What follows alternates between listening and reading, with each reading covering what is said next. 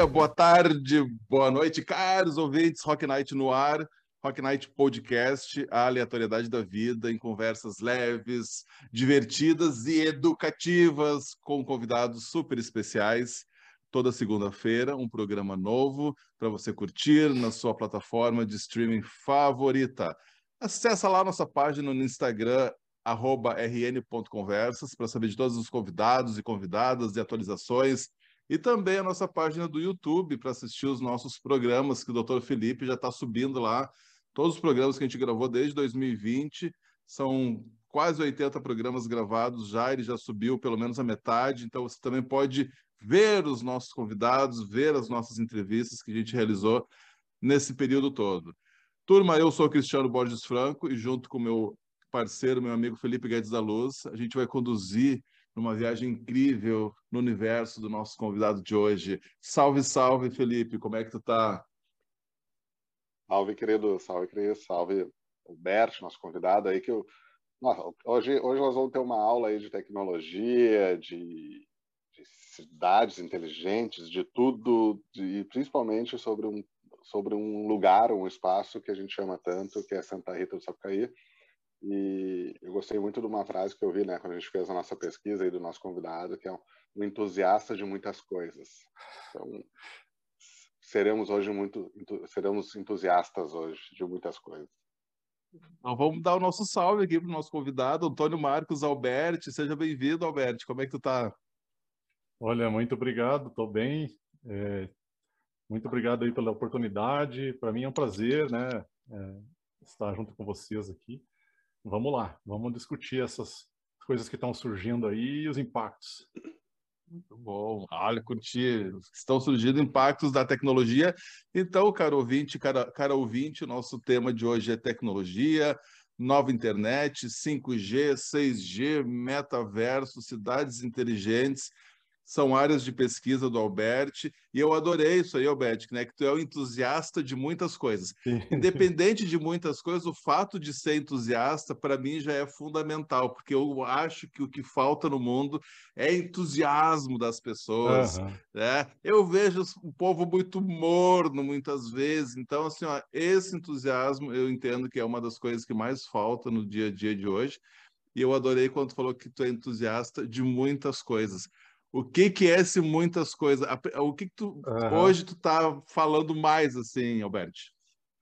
Então, eu, eu, é, eu acho que foi a forma mais rápida de definir, né? Assim, realmente eu gosto de muita coisa desde criança, então não tem jeito. Eu, eu para decidir qual carreira eu ia seguir foi muito difícil, muito mesmo.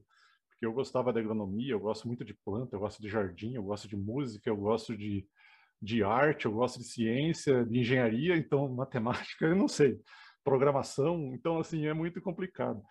Então assim o que eu tenho feito hoje é, é, é são duas coisas. Né? Primeiro eu tento convergir tudo, integrar e convergir, relacionar essas ideias todas e todas as áreas que eu me envolvo assim e estudo e, e outra coisa que está na minha definição também lá é que eu sou eu, eu sou tô sempre estudando, né? me considero mais estudante do que outra coisa. Né? Eu estou sempre estudando o que eu posso em vídeos e tudo, né? Sobre várias áreas e, e e aí eu, é, é, são duas coisas. Então, a primeira é não ter preconceito com área alguma, né? É fazer o E do Bob Deutsch, né? O Bob Deutsch fala sempre de, de o mundo é muito complexo para fazer o OU. Né? Não faça mais o OU, faça o E. O E significa é isso, e isso, e isso. Então, agora eu preciso entender antropologia cognitiva, ok, vamos fazer o E. Preciso entender de programação? Ok, vamos fazer o E. Preciso... Mas é muita coisa. É, é demais, é muito difícil. Né? Mas vamos fazer o E e a outra coisa é buscar a integração, como essas coisas se correlacionam, como é que elas convergem. E eu chamo isso de hiperconvergência, né? Uma convergência oh. mega de tudo que você fala de tecnologia, de metodologia do lado humano, da biologia, das máquinas, do software, do ah. virtual. É muito louco. Né? Vamos então, falar de transhumanismo? Vamos falar de transhumanismo, Alberto? Podemos falar de transhumanismo. Eu não então, sei você aí que está nos ouvindo, desculpa, Alberto, só te interromper, mas eu já estou aqui entusiasmadíssimo com esse papo aqui, velho. Sim, mas assim, ó, eu cometi uma eu cometi uma gafe que deixa eu te apresentar então para quem ainda não sacou o que, que o Alberto faz. Então vamos lá. a, além de entusiasta de muitas coisas, e o cara que trabalha nessa lógica da hiperconvergência, né? Ele é então entusiasta de transformação convergente, pesquisador e aqui, ó, demais, né? Estudante. Isso aqui é fundamental que todos possamos ser estudantes sempre, não é verdade? Professor, desenvolvedor, estudioso do futuro da internet e arquiteto de 6G. Então, essas são algumas pautas aqui que a gente vai trazer. O Alberto é engenheiro, professor, chefe do Laboratório de Tecnologia da Informação e Comunicação, lá do INATEL, Instituto Nacional de Telecomunicações, em Santa Rita do Sapucaí, cidade que a gente tem um carinho enorme.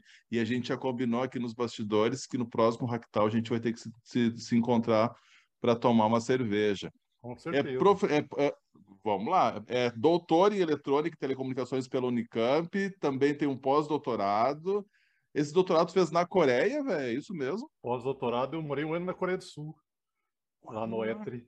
Estudei, é, trabalhei no projeto de nova internet lá. Lá foi onde eu fiz o código do meu projeto oh.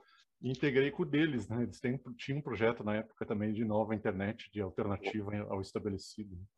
Ô, oh, Cris, acho que vai faltar tempo hoje. Não, hoje é, não, não. Eu, eu é autor... Um... Morou um ano. Morei um ano. E aprendeu a falar coreano? Ou comunicava em inglês? Falar coreano é extremamente difícil. Eu consigo ler um pouco, mas falar é outra que demais. Que demais. Ainda, turminha, ele é autor de mais de 100 artigos científicos, já proferiu muitas palestras sobre tecnologia e disrupções e suas disrupções. E ele tem um TEDx Inatel que é incrível, que ele explica muito sobre essa nova internet. E também uh, tu tem muito conteúdo na internet sobre uh, conteúdo científico, sobre nova internet, então já fica a dica aqui, turminha, quem tiver mais interesse em conhecer o trabalho do Albert e de todo o, o Inatel, cata aí no YouTube, a gente vai colocar algumas referências aqui também na descrição desse, desse podcast aqui, para onde você pode encontrar ele. Mas, enfim, é um currículo enorme aqui, Albert, e a gente ficou super Valeu. entusiasmado, já falamos sobre isso para poder te conhecer mais e conhecer esses teus projetos. E a gente pode partir, então, dessa lógica aí, dessa ideia, dessa, dessa nova internet, cara. Confesso para ti, esse não é um conteúdo novo para você, você já pesquisa isso há muito tempo, esse TEDx é de 2014, mas você assistindo parece que é do ano 2025 ainda. uh, e ali assistindo o TEDx, você fala que existem vários outros projetos de uma nova internet no mundo. Eu achava que a internet era uma coisa única, ela só ia se desenvolvendo. E aí você traz esse conceito de uma nova internet. Por que isso, cara? Por que, que a gente precisaria de uma nova internet? É uma ótima pergunta, Cristiano. É, legal. Então, eu, eu rapidamente, né? Eu, é, em 2008, eu tive que repensar minha pesquisa científica e aí eu comecei a procurar novos projetos que poderia fazer no laboratório. Eu encontrei três projetos sensacionais. Um é convergência homem-máquina, que tem a ver com o transhumanismo, mas eu não fiz pesquisa no laboratório sobre isso, é pouca coisa, eu tenho algumas pesquisas, mas não muita coisa. A outra são superinteligências, é, levantar de inteligências artificiais conscientes e tudo, né? E a terceira era por, é, é, são novas possibilidades para a internet, ou seja, por que não utilizar o que temos de melhor de tecnologia hoje para repensar a internet? Então, quando eu me deparei com essa terceira é, questão, eu falei, ah, essa aqui eu tenho condição de fazer no laboratório já, né? Porque não demanda muita coisa, não estava mais na minha área também. E aí eu comecei a, a, a refletir sobre isso, que seria, é, imagina que você não tem uma internet hoje, como que você faria uma? Né? Basicamente essa é a pergunta, né? E aí foi muito estudo, foram quatro anos lendo, né? Os primeiros quatro, assim, às vezes o cara, pô, mas é, é muito legal isso aí, mas é, o que, que você fez no, no, projeto? Os primeiros quatro anos foram lendo, tá? Lendo, lendo, lendo, lendo muita coisa, tá? Porque nunca houve consenso é, de, de, tudo que existe na internet. Sempre teve gente querendo alternativa ao que foi estabelecido. Sempre teve. Né? Só que isso não vem muito ao público, porque o mainstream, né, aquilo que domina o desenho, que domina o projeto, acaba sendo conhecido por mais gente e aquelas outras ideias mais alternativas vão morrendo, né? Então, Sim. assim, sempre teve é, gente pensando em como poderiam ser feitas alternativas ao que está estabelecido, né? E aí eu descobri que haviam novas tecnologias é, muito interessantes e isso continua emergindo o tempo todo, tá? Hoje, por uhum. exemplo, eu estou discutindo com um grupo de pessoas no, no WhatsApp é, sobre a internet quântica, que seria você repensar todo, toda a estrutura Nossa. usando comunicações quânticas e computação quântica, e tudo começa de novo, porque assim, o que eu fiz nesses de 2008 para cá, que agora é, você falou em 2014, eu fiz o TED, né? De lá para cá eu, eu, eu, continuo trabalhando com isso. A gente tem artigos publicados agora, sabe, sobre uhum. o nosso projeto que chama Novo Começo, né? O Nova Gênesis. É, é o nome Nova Gênesis, é, mistura de duas coisas, né? Nova internet com uh, com começar de novo, né? Com é, é, esse começo do novo, né? Seria isso. E aí, é, isso está acontecendo. E aí, a nova gênese é quântica? Não, não é. Então, como é que seria agora pegar tudo que nós fizemos e passar para quântica? Então, isso está agora acontecendo, sabe? E, e, então, assim, o que existe é muito difícil mudar o que está na internet, tá? Muito difícil mudar o que está estabelecido. É. Mas eu acredito na seguinte ideia: é, nada em termos de tecnologia é para sempre. A gente está sempre uhum. criando novas ferramentas. Então vai chegar um momento em que nós vamos substituir o que nós temos. O que nós temos já é obsoleto, muito obsoleto. Tá? O que a gente usa para conectar todos os computadores globalmente pode ser repensado de formas muito, muito mais sofisticadas e muito mais apropriadas. A questão é que existe um investimento altíssimo feito, né? E existe um problema que eu vejo que é o seguinte: a, a tecnologia e a política elas estão amarradas, tá? isso foi natural, porque foi construído assim, né? A, a, a governança da internet, ela, a, parte política né? da, da, da, humanidade, né? Da, das políticas, das regras, ela está amarrada na tecnologia. Né? E a, a gente meio que nasce de uma, ela meio que nasce de uma necessidade política também, não é? Na, sim, total. Hoje, hoje a internet ela tem é, n dimensões, né? E quando a gente fala que a gente precisa evoluir a internet, sempre esbarra nessa questão. Eu não posso evoluir a tecnologia porque a política está amarrada nessa tecnologia. E o que a gente tem que fazer é separar isso, tá? Como humanidade. Olha, o que é política, o que a humanidade deseja em termos de política de mercado, não pode impedir o avanço tecnológico das, das tecnologias, da pilha de protocolos. É, e esse é o meu discurso, né? Esse é o meu discurso. Mas por que mudar a internet? Porque dá para fazer muito melhor em termos de tudo que a gente tem, tá? E eu não acredito pois que é, a gente vai o, ficar é, preso o, numa, é. numa, numa tecnologia obsoleta por muito tempo. É, quais são os principais problemas assim que tu aponta da internet hoje? Eu assistindo teu TED, eu já sei, né? Mas não, não vou revelar aqui. Mas isso era lá em 2014 que a internet eh, avançou um pouquinho, penso eu, até os dias de hoje, né? Parece que 2014 é século passado, né? Mas, enfim, principais uhum. problemas e uh, tu aponta nessa internet que a gente utiliza hoje? Olha, eu acho que o problema, o problema mais conhecido de todo mundo é a segurança, né? É, é, a gente não tem dúvida que existem falhas de segurança no, no, projeto, porque não era uma demanda na época que foi desenhado, né? O projeto é extremamente bem feito, mas não, não se tinha essa demanda na época que se projetou alguns dos protocolos principais da internet, né? E hoje a segurança é, é must have, né? Tem que ter. Então, assim, é, e tem, tem vários problemas associados à segurança, muitos problemas associados à segurança, que exigem novas tecnologias, e você não consegue refazer os protocolos sem mudar muita coisa na internet. Então, é, é, começa pela identificação né, das coisas que participam da rede.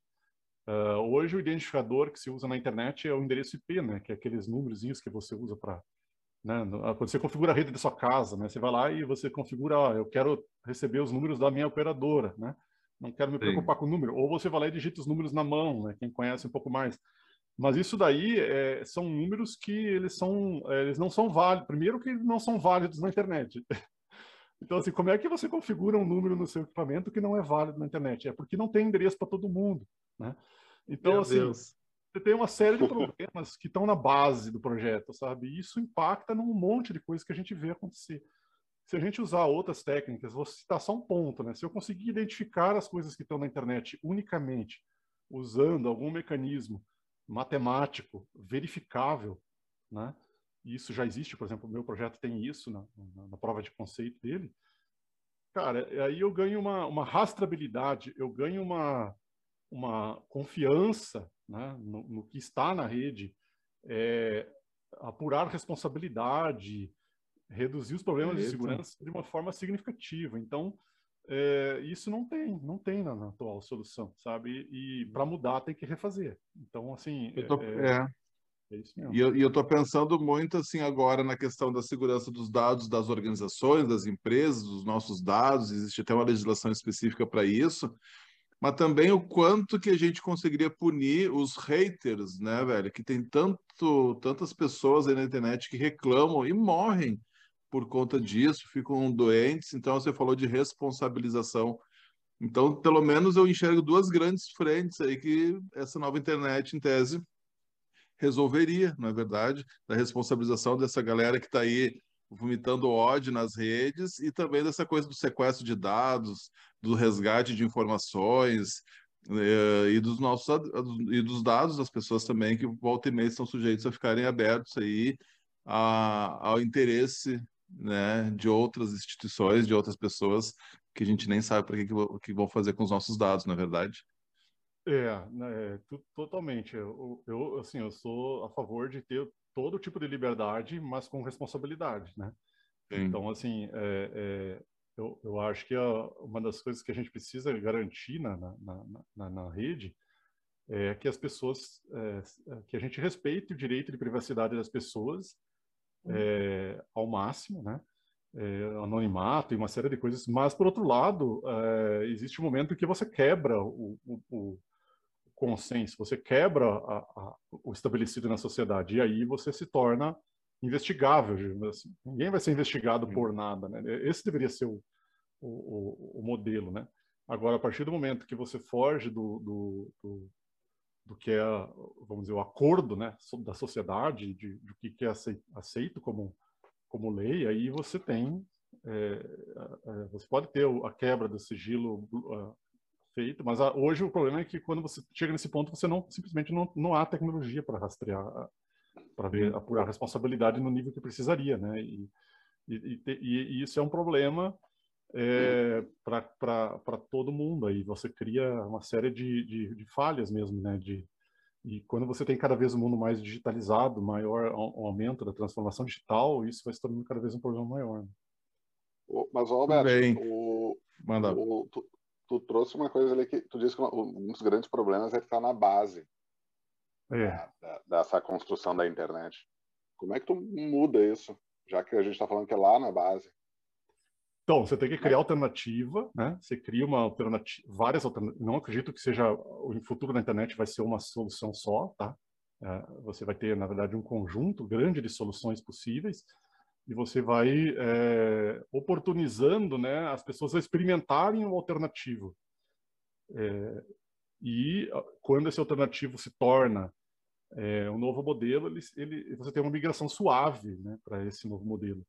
Então, o problema é que hoje nós não temos essa meta-arquitetura, essa, essa estrutura genérica que permita isso. Você não consegue experimentar alternativa. Né? Não há possibilidade, a não ser no laboratório de pesquisa, na, na, numa rede separada. Né? Mas eu acho que a gente deveria ter, dentro da própria estrutura da internet hoje, mecanismos e, e, e um framework bem estabelecido de como trazer alternativas tecnológicas e de como experimentar com elas. Né? E aí uhum. você teria a facilidade de migrar porque aí você vai ter um, um, cara querendo desenvolver uma startup, ele quer desenvolver um novo produto, ele vai olhar e vai dizer, pô, isso aqui no, na, no estabelecido eu vou ter uma série de problemas, mas se eu for para o alternativo, que também é oficial, porque está dentro do modelo de governança da internet global, você, você pode utilizar e testar, e de repente ali você vai ter uma vantagem enorme para o seu produto. Né? É Na leigo entender, existe esse órgão, então, regulamentador da internet mundial, e é ele que poderia autorizar testes em, de internets alternativas? Ele não faz isso hoje. Então, hoje você não tem a possibilidade de fazer, é, é, oficialmente, você fazer uso da mesma política em outras tecnologias. Você não consegue. Tá? Só dentro da pesquisa científica é, você pode sair para campo, né? É, criar um Sim. produto com novas tecnologias, mas você está fora da internet governada globalmente. O organismo existe, ele chama ICANN, né? É uma empresa e esses que... debates acontecem lá sobre, imagino que sim, né? Então, eu fui lá, eu fui bolsista, é, eu fui na, numa, numa reunião dessas lá da ICANN, E levei uhum. essa, essa, esse, é, isso que eu falei até agora é a conclusão do meu relatório, porque quando eu fui, como eu fui bolsista, eu tive que fazer um relatório ao Sim. final do, do, evento, e esse é, meu, é, é, a conclusão do meu relatório. Na verdade, eu entreguei isso para eles, né? De como eu imaginava que seria, deveria ser esse futuro, né? É uma sugestão de caminho a seguir, né? Então, assim, é, existem essas discussões lá, mas quando você fala em alternativa tecnológica ao estabelecido, meu, todo mundo olha muito estranho para você, muito estranho, tá? porque tem muito. Mesmo Alberto, mesmo Alberto, tendo vários projetos de uma nova internet pelo mundo, para quem assiste o TED, né, você apresenta logo de cara ali que existem muitos países, muitos laboratórios, muitos centros de pesquisa, exemplo do Inatel, pesquisando isso. Mesmo com toda essa força, existe uma conversa entre esses projetos também de nova internet? Existe e existem muitos projetos, muitos acabaram por causa que o assunto esfriou um pouco nos últimos anos, tá? Hoje se fala muito mais em 6G, 5G do que internet alternativa, mas existem grupos ainda trabalhando com isso muito fortes e, e eles se falam, eles organizam coisas juntos. Eu participo, por exemplo, de já participei de evento de outra uh, arquitetura na Espanha, né? Na verdade ela é americana, mas está na Espanha hoje um grupo que trabalha com ela que chama RINA. É, mas existem, existiu, existiu mais, agora esfriou. Mas os grupos, se, os pesquisadores se falam, né? Os pesquisadores vão nos conceitos, nas ideias. Eles não estão muito preocupados com com o, o, resto, né? Eles querem mais é criar inovação na ciência, de trazer novidade tecnológica, né, para esse projeto. Eles se falam. É, e a segunda coisa que você falou foi. É, esqueci. Você Esses comentou... projetos se conversam, né? Era isso. É isso ah, sim, eles você... continuam. Eles continuam, uhum. continuam surgindo coisa nova também o tempo todo.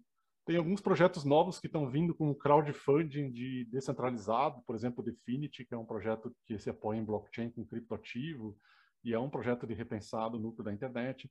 Então, assim, tem alguns uhum. caras achando caminhos um pouco alternativos, um pouco fora da universidade, trazendo é, desenvolvimento e, e novidade por outros caminhos também, né? É, fala, Felipe. Não, não, tô tentando absorver tudo, né? É. Mas é, é, pois é, é. muito louco isso, né? De tu ter essa governança mundial, vamos dizer, né? Da, da internet e, e, e tu não tá, parece, aberto uh, esse novo, né? Enfim, a discutir. Mas é muito interessante, é que é, nem falou, né? Eles te olham, te olharam torto, pode dizer, muito, quando tu faz um tipo de proposta dessa é, mas e não o, é só tu, né? O, tem outras pessoas. O, o tanto de interesse, como o Alberto bem falou, político por trás, econômico, né? De querer alterar, mudar isso aí. Porque também tem uma coisa, né, Alberto? Olha o quanto de economia a gente vive na internet hoje, né? E, e, e ela é responsável hoje pela economia do mundo.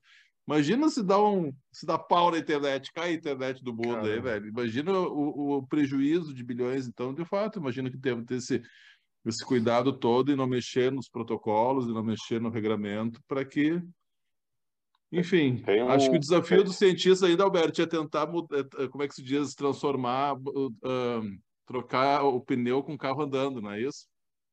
É resolver Exato. os problemas da internet. Botar um outro mas... pneu para rodar, né? Botar um outro pneu para rodar na mesma velocidade e aí fazer a troca com o bicho andando, né? É o jeito. E aí, cara, tu trouxe agora na tua fala uma, duas palavrinhas, né? Blockchain e criptomoeda. E tem muita gente que às vezes quer explicar blockchain, não entende muito, porque ainda é um, é um assunto, apesar de também não ser novo, mas que ainda as pessoas têm muita dúvida sobre como funciona, mas tentam resumir dizendo que a nova internet, a gente pode chamar blockchain, tecnologia, como nova internet, então é errado falar disso assim também, Alberto. Hoje, hoje a maioria dos projetos de blockchain, quase todos, eles não são internet, eles são web. É, existe uma diferença importante entre web e internet. Tá? Internet é a rede que mantém toda a infraestrutura global de informação funcionando. É o cabo, a fibra, os protocolos, o regramento que você falou, né? as tecnologias que estão há 50 anos estabelecidas e elas pouco mudam. Tá? isso é internet.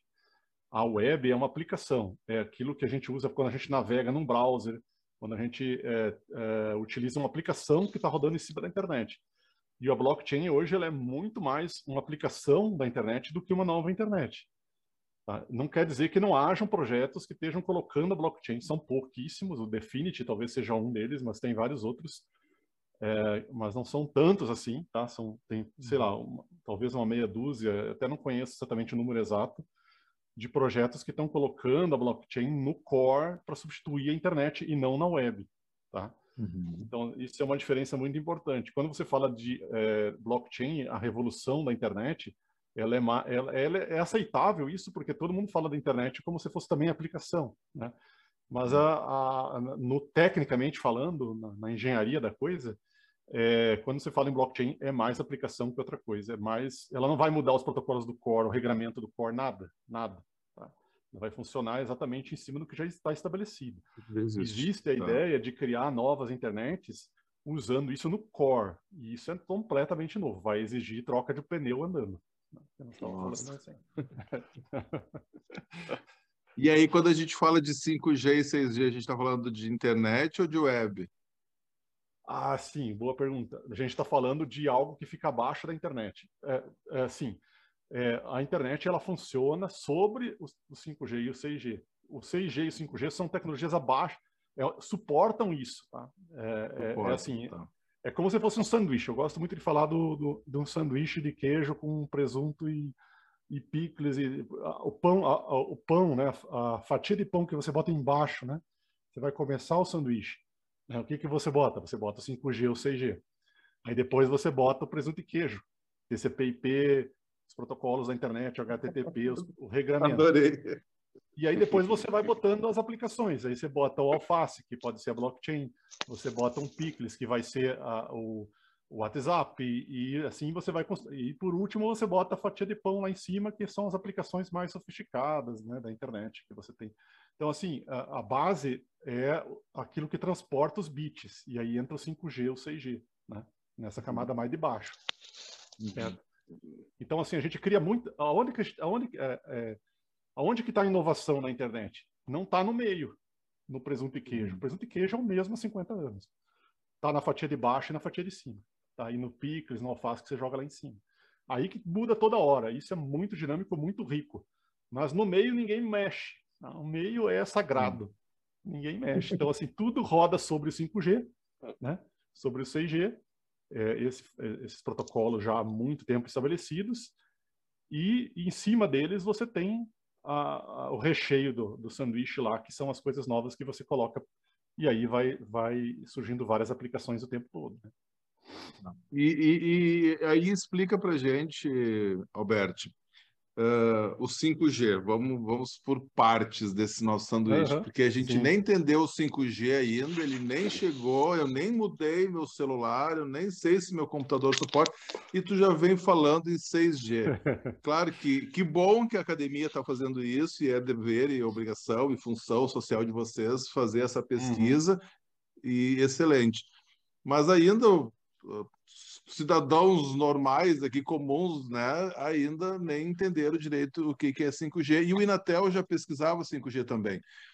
Qual é a diferença uhum. de uma pesquisa nossa para outras coisas que estão acontecendo na Ásia, na Europa, nos Estados Unidos? Quando é que essas pesquisas conversam entre si? Existe um 5G brasileiro? O protocolo que se vai usar aqui no Brasil é o do, do Inatel? É dos Estados Unidos? É do da China? Enfim, Explica para gente o que é esse 5G, Sim. por que, que Inatel pesquisa 5G também? Então, o Inatel ele começou com o 5G já faz um bom tempo, né? É, até não sei exatamente a data exata, mas a gente fez um. Havia um momento em que as coisas no 5G ainda não estavam padronizadas, né? Porque quando a tecnologia, é, antes dela ir para o mercado, você, uh, existia uma padronização um organismo que padroniza isso, porque aí os, os, desenvolvedores né, dos produtos e todo mundo consegue manter a compatibilidade, né? E a gente está é... falando numa, na, no, mundo daí agora. No né? nível global, no nível global. No o nível organismo global, que padroniza isso, é, desde o 3G, o organismo que padroniza isso se chama 3GPP, né? Uhum. Então, é, 3GPP.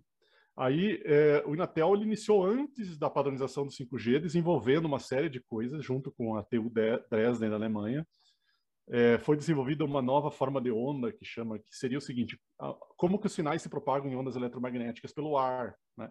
O Inatel desenvolveu, junto com a Alemanha, um modelo novo, muito competitivo. Inclusive, tecnicamente, uh, pelo que eu converso com o pai da criança aqui, que é o meu colega Luciano, né? Uhum. Ele, é, ele tem vantagens em termos de engenharia significativas a, a, a, quando comparado ao padrão que foi aceito, que foi padronizado, né? Uhum. Então, que, por que, que a gente não conseguiu padronizar? Aí a questão de força né, global, você chegar junto lá no, no, organismo e falar, olha, nós, nós estamos propondo isso aqui, é, e, e, conseguir é, convencer no, no, tanto interesse que tem envolvido, né? Olha a política de novo aí. É, política, é, conseguir estabelecer isso lá. Então, assim, a gente criou um 5G novo, disruptivo, nesse nível de estrutura, tempo, frequência, estrutura de como os dados se propagam em ondas, tá? É, isso é muito novo, foi, foi alvo de vários artigos também e, e foi desenvolvido o produto, tá? Para isso, foi feito, um, foi, eu já, já fizemos experiência com isso, eu já fiz experiência com isso, usando a nova internet sobre isso, é, a, a nova gênese sobre esse 5G que nós desenvolvemos, né? Mas ele não é o padrão que foi, uh, acabou não, não conseguindo se tornar o padrão global. Então, o padrão global foi estabelecido, né?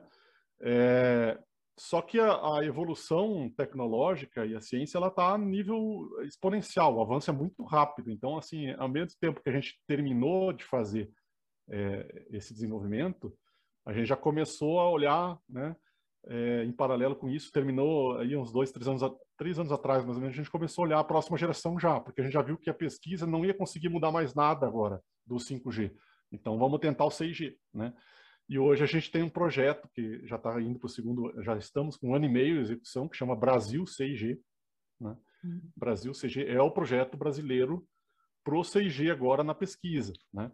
Muito do que a gente fez no, no, no 5G é, é, aproveitado em produtos, inclusive a Inatel tem um produto que está sendo feito, né? É, chama é, 5G na Box, né?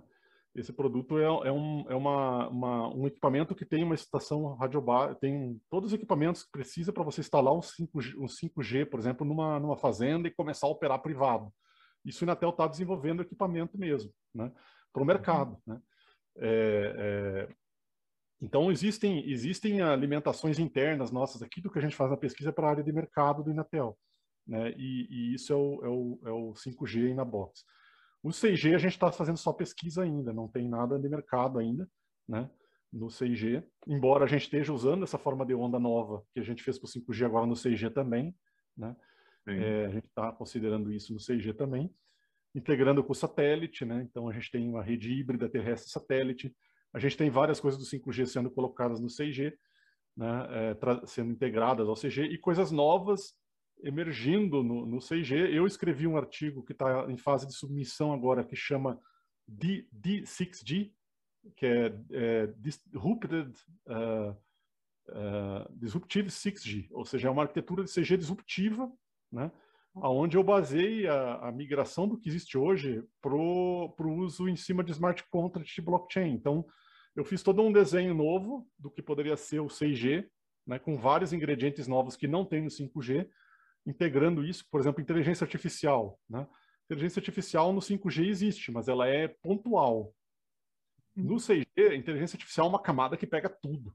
Sabe? Tudo vai ter inteligência artificial no 6G. No projeto que eu fiz disruptivo de 6G, é, existe uma outra coisa sensacional. É um programa de computador chamado Gêmeo Digital. É fantástico. No 5G ele existe. Ele é uma aplicação. Tá? Ele é um, algo para o cliente usar. No 6G disruptivo, o gêmeo digital ele é o core do projeto, ele é a essência do projeto, porque ele representa tudo que é físico no software. Então, todo 6G é construído com essa ideia de tudo que é físico vai estar so representado por software.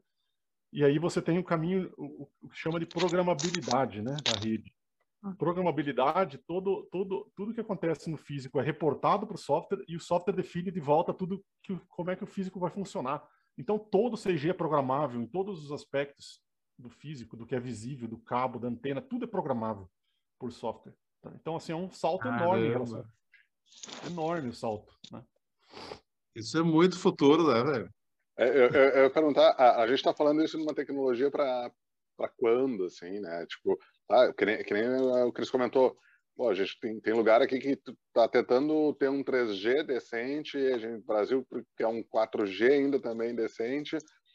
Está começando em alguns lugares no mundo, no, no, Brasil, nós estamos falando na realidade, né?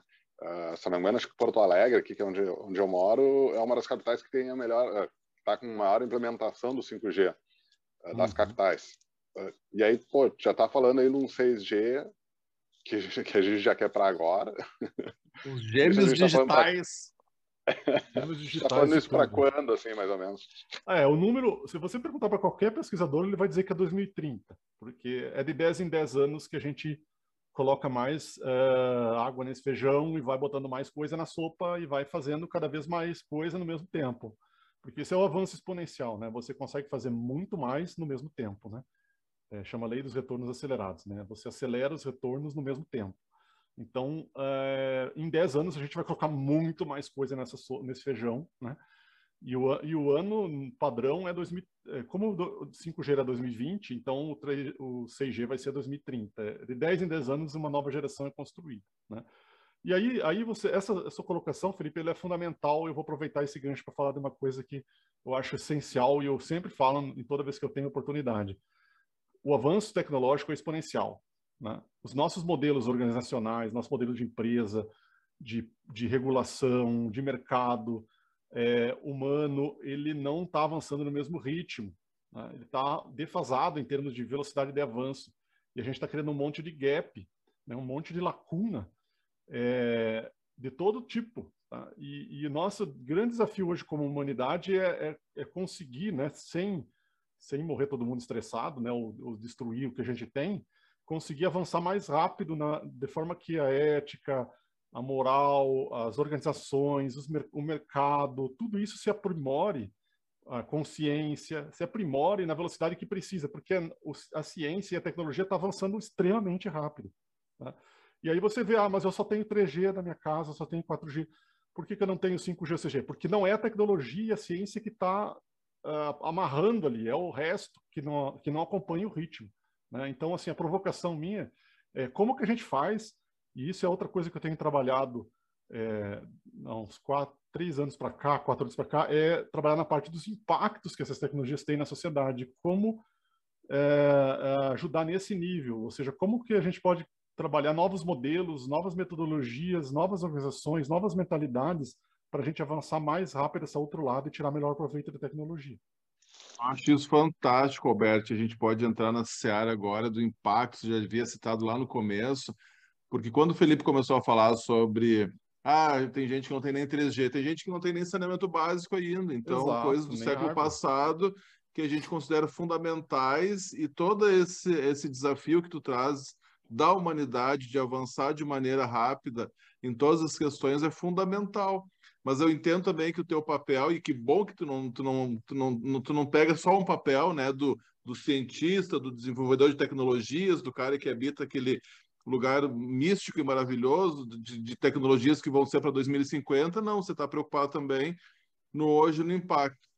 Sim, Conta para gente um pouquinho assim, dentro dessas tuas pesquisas aí, o que que tu, que, que outras ações, né? A gente falava também antes do bastidor de um projeto chamado Renascidades, mas eu não sei se é só isso, né, Alberto?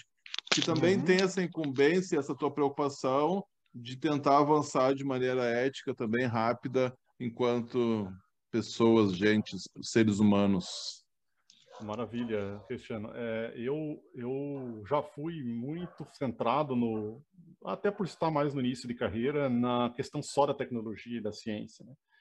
Mas uh, uh, onde que eu comecei a mudar? Foi com Hacktown, né, que vocês comentaram de Santa Rita. Santa Rita é diferenciada, a gente, a gente no, no, encontra as pessoas no café e começa a falar de, de vários assuntos multidisciplinares, então, assim, isso é meio inevitável. E aí, e aí de tanto receber gente no, no, no todos os, hack, os hacktowns né, que teve aqui, eu sempre abri o laboratório científico e, e recebi as pessoas para mostrar o que a gente estava fazendo. E a pergunta era sempre a mesma, tá, mas como que isso vai impactar a minha vida no dia a dia? Como é que isso vai impactar a sociedade? E aí, como eu sou adepto do E, né, do E, do Bob Deutsch, voltando lá para o Bob Deutsch do início da fala, eu, esse eu E é maravilhoso. Esse E é maravilhoso, o Bob Deutsch é um gênio e a gente deveria escutar muito mais ele, né? E aí o, o, eu falei, cara, eu preciso ver a questão dos impactos e preciso sair da minha redoma de só de tecnologia e começar a olhar o resto E, quando, e como eu já estava estudando, é, como eu falei, né, eu fiz a, a nova Gênesis, mas eu não, des, não desgrudei da convergência homem-máquina das superinteligências, inclusive eu já falei sobre isso no Hacktown, né, em outros lugares. É, eu continuo olhando sempre isso, embora não faça pesquisa científica nisso, né? É, cara, isso ao longo dos anos eu fui me dando um, eu fiquei com uma impressão e, eu, e isso começou a, a, me motivar ainda mais, né? É, de que a gente precisa fazer muito, a gente precisa fazer muito nessa área, muito mesmo. Senão a gente corre o risco de ter alguns desequilíbrios é, como sociedade. E, e aí você já deve ter ouvido falar de crise dos empregos por causa da automação, é uma série de problemas que isso pode trazer, né? Da gente só continuar ah. avançando a tecnologia e não o resto, né? Então, é, isso me fez, uh, uh, me colocou nessa, nessa é, é, demanda, né? E aí o Renacidade foi o primeiro esforço que eu fiz nesse sentido. A gente criou, eu ajudei a criar esse movimento durante o último Hacktal físico, né? que eu acho que foi 2019. O, 2019. O surgiu durante o Hacktal. Eu, eu, tá? eu, quero dar um, eu quero dar só um parênteses até. Uh, eu lembro que tu me, com, tu me convidou. Uh, Cris, eu vou só dar um parênteses também, um parênteses ou parênteses, né? O Alberto estava assistindo a minha palestra. Né? E aí, é, é verdade. Ah, De, depois, que a gente conver... depois que a gente conversou, eu, meu Deus, o que, que eu estava ensinando? Mas, é, na verdade, é muito pela troca, óbvio. Daí, eu lembro que a gente se conectou porque na época eu estava trabalhando na Unicinos também. Isso. E aí tu comentou muito de projetos que você já se conectava ali através do Inatel com a Unicinos, aqui de São Leopoldo, no Rio Grande do Sul. E aí tu me comentou do projeto Renacidade, eu lembro que acho que estava o Ivan também, tinha um, tinha um pessoal, e que tinha acho que surgido realmente ali logo após o Hacktown de 2019. É, o Ivan Calaz, né, e outras Isso. pessoas que estavam no Hacktown, a gente fez, porque assim, na quinta-feira que antecedeu o Hacktown, na quarta, esse pessoal já estava em Santa Rita, a gente já fez uns eventos no laboratório. E dali surgiu a ideia de criar algo a mais voltado para a transformação das cidades, né? É, porque eu também é, já uh, fiz projetos de cidade inteligente, já usei a ideia da nova Gênesis em cidade inteligente, e aí surgiu esse movimento de transformação completa da cidade, ou seja, usar várias dimensões, né? É, são vários pontos de partida, a gente fez uma carta de intenção, e daí começamos a trabalhar é, na parte de metodologia das organizações, na parte de, de liderança, né? na parte de, de aproveitar a tecnologia para fazer a transformação completa. E o, o Ivan ele tem uma bagagem enorme de, dessas áreas de, de metodologia, de transformação, de liderança, e eu, com a minha bagagem de tecnologia, foi muito rico e ainda está sendo muito rico nesses anos todos, né? A gente tem é, sempre coisa acontecendo. A gente conseguiu fazer algumas coisas aqui para algumas durante a pandemia para a escola aqui na cidade. E a escola ganhou prêmio de a maior transformadora aí da, da na área na, no Minas Gerais. É, uma série de coisas que são resultados desses papos e vai influenciando a, é, o principal digamos a principal contribuição da universidade é, são os papos, né? São as trocas de ideia e dali alimentar a a, sociedade toda, né, com essas uh, porque a gente vai entender, a, a, gente vai entendendo os movimentos nesse diálogo, a gente vai entendendo uh, a necessidade de mudar a nossa mentalidade, os níveis de consciência vão aumentando isso, e aí isso. quando a gente tem um grupo coeso ligado no mesmo propósito, a transformação tende a ser mais rápida ou a possibilidade de mudança. E aí dentro de uma cidade que também tem esse propósito de tornar a vida das pessoas mais feliz e criativa, né, como é o lema da cidade de Santa Rita, e, o, e, e aí tentando entender o que, que significa ser feliz e ser criativo, que eu acho que uhum. passa muito por dignidade humana também, trabalho e renda e tudo mais. E aí, né, somar todos esses fatores, claro que a gente vai, vai conseguir, de alguma forma, não vou dizer resolver, mas pelo menos iniciar um movimento, né, Alberto? Tem muitas sementes de que foram plantadas na cidade, é. tal. O, o, tem muitas ideias. A gente a gente sincronizou muita coisa, porque assim eu, eu sou muito fã do Oswaldo Oliveira, sabe? Ele, ele, ele criou uhum. Prospera e tinha uma série de ideias sobre como tirar proveito da abundância em n dimensões e prosperidade. Eu, eu participei, inclusive, da Prospera. Não sei se você sabe, mas eu lá quando, quando existia Prospera eu participei Fiz, fiz muita coisa lá dentro, em termos de, de pensar num projeto que envolvia cripto na época. E dali, é, do Oswaldo e, do, e do, do, Ivan e de outros do, do, do Renacidade, são tantos que é difícil mencionar, né? Mas dentro do Renacidade a gente sincronizou muita ideia. Não necessariamente havendo alinhamento sempre, porque alinhamento perde a riqueza, da, você mata a criatividade se você alinhar 100%. Então, assim, a gente sincronizou muita ideia. Surgiram muitas coisas interessantes de como que seriam essas organizações, como que seria a metodologia, o Ivan tem algumas propostas de metodologia sensacionais que ele já aplicava, ele trouxe para o grupo como uh, governança estruturante. E aí, só que assim, com o Renacidade, eu comecei a fazer outras coisas. Aí, falando um pouquinho depois do Renacidade, que eu ainda, em paralelo, começaram a aparecer outras coisas. A gente teve aqui um, um curso de liderança criativa da Joana, que é fantástico, da, da Clear Purpose, né? Para a cidade também, financiada aí pelo, pelo, pela cidade, pelo Senac, se não me engano. É, e aí a gente fez esse, esse, esse, eu fiz esse curso de liderança criativa, né? E agora eu tô com, a gente teve um projeto que a gente construiu que foi sensacional, mas a gente não conseguiu executar ele. É, e tem a ver um pouco também com essa questão da, da, da, da mentalidade, né? É, a gente construiu um projeto sensacional de, de storytelling diferenciado para a cidade, mas a gente não conseguiu executar porque as pessoas acho que não entenderam a ideia. É, era tão é, tão disruptivo, ao meu ver, o que a gente estava propondo, que era construir junto um storytelling multidisciplinar, né, com várias, acabou não rolando porque acho que as pessoas não entenderam o que, a gente queria fazer, no fim das contas, e acabou não rolando.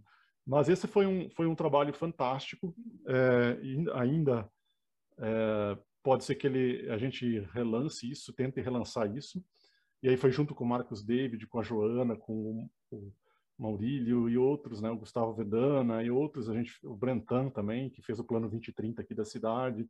Então, assim, vão vários, vários atores discutindo isso.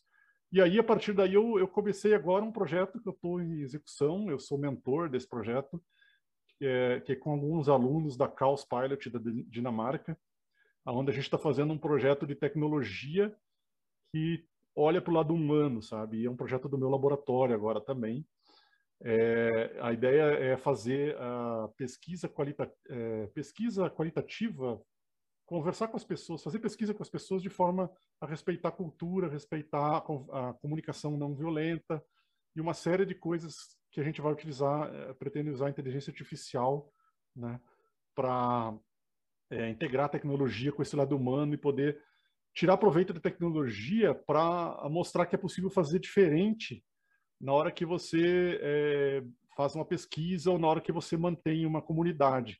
E aí eu já juntei com outro cara, que é o Guilherme Viotti, ele, ele é do IDETRA, né? Também conheci ele aqui no Hacktown, ele também esteve no Fundação da, do Renacidade. Muito uh, querido, conheço ele. Conhece ele, então. Aí é, a gente está discutindo também lá uh, como que a gente pode man, man, uh, manter o engajamento, e aí a ideia é usar a inteligência artificial para nos apoiar. Porque, assim, o que que, o que, que isso surgiu... Uh, são várias coisas que eu estou falando aqui, meio, tô, talvez causando uma confusão na cabeça de quem está Não, para mim está fazendo muito sentido. Vamos lá, mas tá, tá, tá, então, assim, tá uma, ótimo. Uma coisa é o, é, é o, é o Caos Pilot, a outra coisa é o, é o Idetra. Né? E aí, nós, aí eu tive a, a seguinte ideia, e surgiu também em conversas do Renacidade. O grande problema é foco e engajamento nesses novos modelos. Tá? Primeiro, primeira coisa, a gente precisa praticar o novo modelo já. Tá? Já, porque diagnóstico todo mundo já sabe o que está acontecendo de errado, para onde que a coisa está indo. Acho que todo mundo tem uma noção do a diagnóstico. Gente, a gente sente na pele. Sente na pele, o, o diagnóstico está aí no dia a dia, os problemas, a, a realidade do Brasil, os desafios do futuro estão aí. A gente já sabe quais são, já sabe muito bem. Mas ninguém pratica o novo, ninguém pratica o novo modelo todo mundo quer fazer a, a mudança usando o modelo velho, né? E eu, e, e, junto com um colega meu aqui, a gente chegou a uma, uma, frase muito interessante que é a seguinte: o modelo velho não vai dar resultado novo, você tem que praticar um novo modelo. E como é que você pratica um novo modelo com esse problema de foco? Né? Nós temos milhares de informações, milhares de coisas interessantes para ver durante o dia na internet. E, e, como que eu convenço as pessoas a focarem daquilo que de fato importa? Né? É, que seria praticar um novo ao meu ver, sabe? É, é, é até uma arrogância falar isso, né? Mas uh, depois de tudo isso que a gente fez, o que, que a gente enxerga que é o caminho? É praticar um novo e mostrar para os humanos aonde eles estão pecando. Porque a gente tende a usar o modelo velho sempre. É o modelo colonial, é o modelo industrial, é o modelo medieval, né? uhum. na hora que a gente trata das relações, na hora que a gente constrói as organizações, na hora que a gente vai fazer a transformação. E a hora que a gente lidera, a gente sempre cai no, no, na mentalidade obsoleta. Tá? E aí a ideia é a seguinte, usar a inteligência artificial para nos mostrar onde que a gente está pecando, seja numa pesquisa qualitativa, seja numa organização, e fazer com que a inteligência artificial dê o batimento, ela ela está ali sempre disponível, ela possa é, é, fazer a coisa girar sempre, porque isso é muito difícil manter o uhum. coletivo girando sempre, é difícil com, com, o problema de foco que nós temos, engajar, engajar as pessoas. Como que você engaja as pessoas se você tem uma troca de mensagem por semana? Não tem jeito. Então, assim, a comunicação tem que acontecer em tempo integral. E aí eu bolei um modelo, que eu gostaria até de, de, de avançar nisso, nesse projeto com o pessoal do, do, do Chaos Pilot, e, e, eu gostaria de praticar até no meu laboratório, né? Eu bolei um, bolei um modelo que propus no Renacidade, mas não foi à frente, que é justamente de, de usar é, tecnologia para manter esse coletivo funcionando, né? E praticar o novo. Tentar praticar o novo. É muito demais. Difícil. Que demais, Alberto. É, olha só, muito difícil. Para quem ainda não entendeu nada, uh, com certeza vai ter que rolar uma segunda rodada desse nosso bate-papo aqui. Mas o Alberto já tinha lá no começo falado que a paixão dele é pela convergência de ideias. Na tua introdução você já falou né, desse grande caldeirão que é misturar as tecnologias com as questões humanas para poder uhum uh, impactar de alguma forma na sociedade. E aí essa tua fala agora acho que conecta muito com isso. Para que eu ter esse tanto de tecnologia, se isso de fato não vai mudar a, a, a vida como a gente conhece hoje para melhor. E aí só fazer uma menção aqui, você citou a Joana, o Marcos Davi.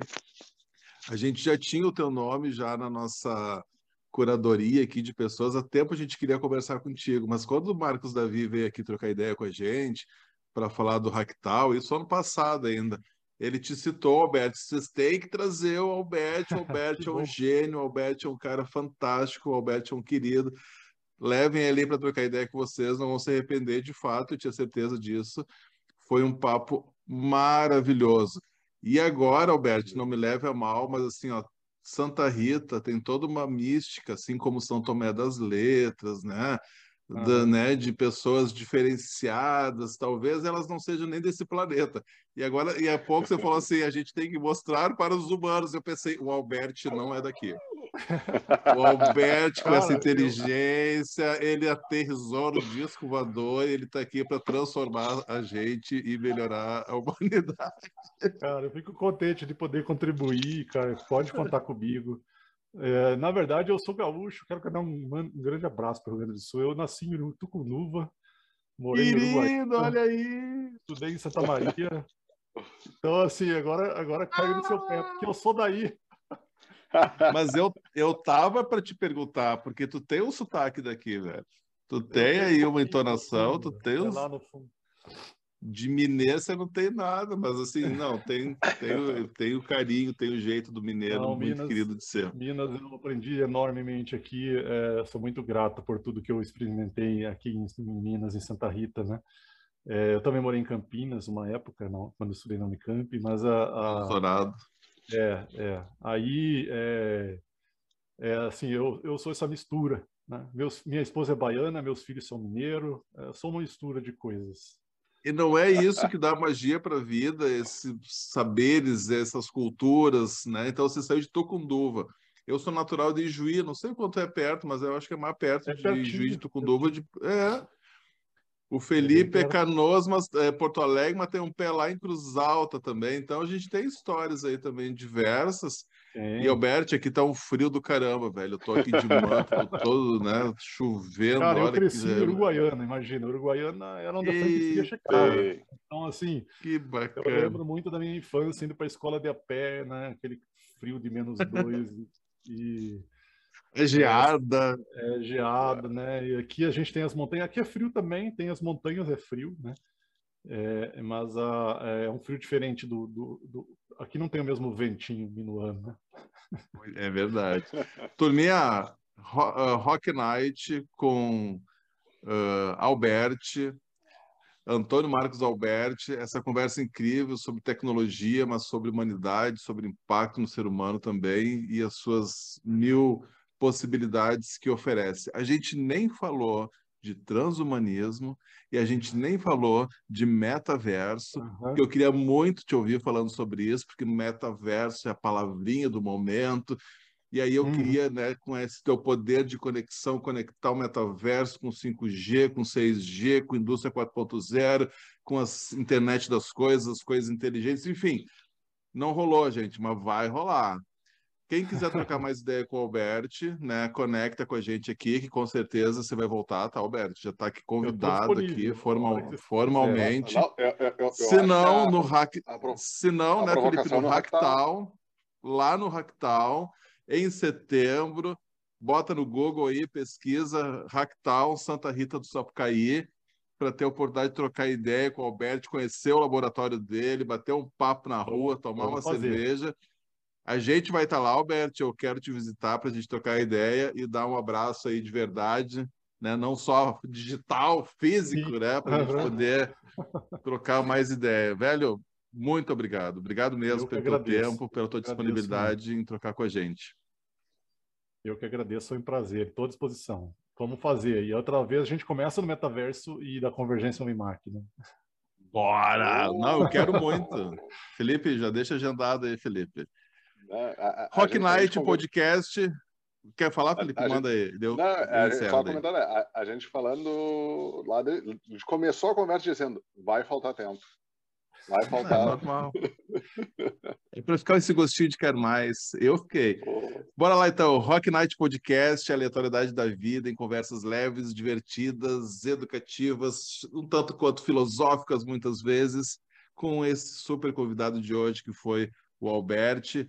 Se liga aí, gente. Toda segunda a gente tem um programa novo no ar. Então, essa Uh, hoje saindo então esse programa com o Alberto aqui para você poder curtir na sua plataforma de streaming favorita. Quer saber quem são os nossos convidados e convidadas? Um pouquinho sobre eles, poder conectar no Instagram, no LinkedIn deles, saber dos projetos que estão executando também. Cola na gente lá no Instagram, rn.conversas, ou no YouTube também para assistir, para ver né, os nossos convidados. Turma, fiquem com Deus, uma boa semana a todos e todas. Um grande beijo. Alberti, valeu demais. Obrigado. Tchau, obrigadão. Um abraço para todo valeu. mundo. Valeu. Um abraço, valeu, querido.